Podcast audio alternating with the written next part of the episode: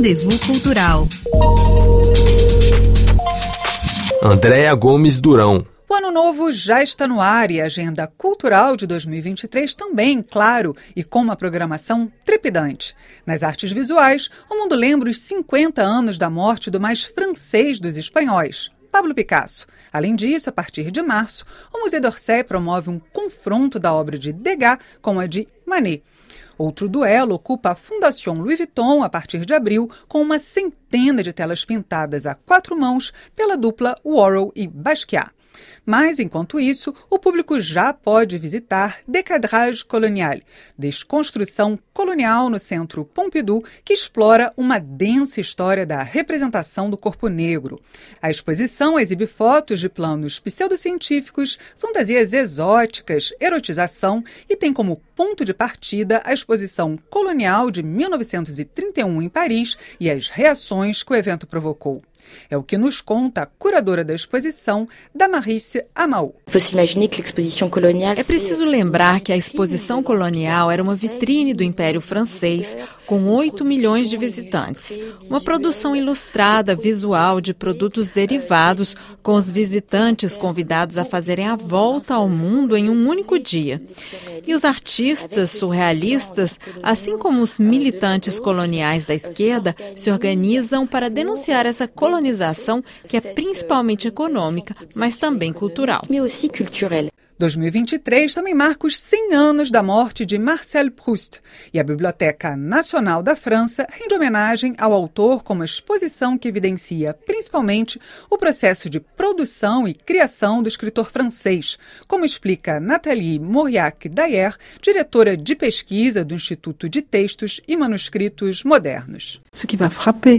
O que vai impressionar o público é até que ponto Proust trabalha. Ele corrige, ele escreve à mão, ele escreve nas entrelinhas, ele cola papéis quando não tem mais espaço, assim como ele também faz decupagens para ir mais rápido no seu trabalho, porque ele sempre tinha medo de morrer antes de acabar. E foi o que aconteceu no final. É o trabalho de um homem que estava muito doente, e não é uma doença imaginária. Ele realmente sofria de asma, o que não se podia tratar na época. Ele muito frequentemente tinha crises de asma, o que o impedia de trabalhar. Mas quando ele trabalhava, ele trabalhava de uma forma hercúlea, de uma forma feroz. Nomeada com o título de sua obra, que se tornaria uma das mais importantes da literatura mundial, Em Busca do Tempo Perdido é ambientada na estética da Belle Époque para inserir o visitante na atmosfera mundana vivida por Proust. Já os afeitos à arte, mas também à história, podem visitar esplendores dos oásis no Uzbequistão, que ocupa o Museu do Louvre. São pinturas murais tiradas dos palácios dos príncipes, joias em ouro, alguns dos mais antigos exemplares conhecidos do Corão, estátuas de perfil grego ou influenciadas pelo budismo. A exposição é uma viagem que atravessa sete séculos de história. Rocco Ranté, que responde pela curadoria científica da mostra, revela que esta é a primeira vez que este acervo deixa seu país de origem.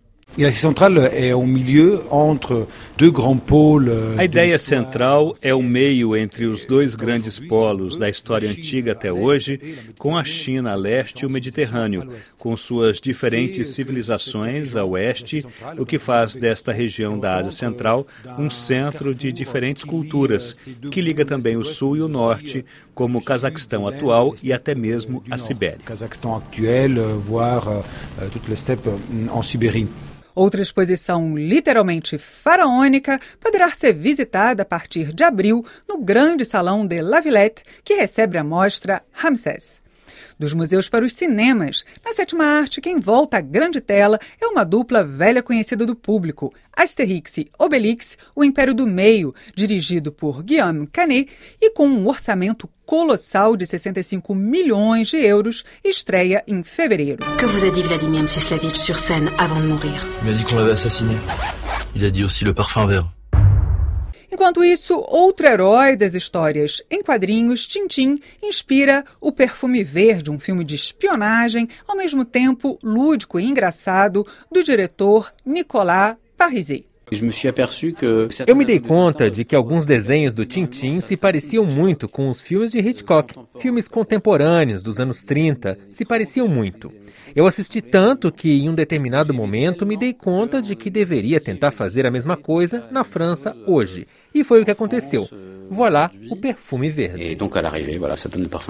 Mas para quem prefere acreditar que Paris é sempre uma festa, como Hemingway, o mundo dos espetáculos também reserva surpresas. Depois de renunciar aos shows de dançarinas com plumas, o Lido de Paris passa a investir nos musicais. E para inaugurar esta nova fase, nada mais glamouroso do que cabaré porque o mundo dos espetáculos nunca irá parar, como acredita o novo diretor artístico da casa, Jean-Luc Choplin.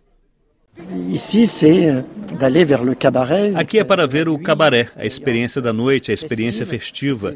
É original, é novo. Eu ouvi dizer que não vai mais ter cabaré. Não, é cabaré que a gente vai assistir, essa experiência de beber assistindo ao espetáculo.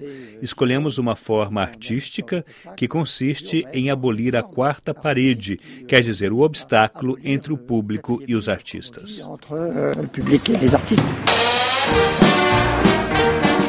O espetáculo remete o público à atmosfera de perigo da Berlim dos anos 30, explica Robert Carsen, que responde pela mise-en-scène do show. Eu pensei nessa angústia que eu absolutamente queria levar para o palco, de lembrar as pessoas do perigo do avanço da extrema-direita, da ideologia que levou, nessa época, a eventos absolutamente inimagináveis e de se lembrar do perigo disso neste momento. Nós não estamos a salvo disso na França, na Europa e no mundo inteiro. Nós vivemos um momento perigoso.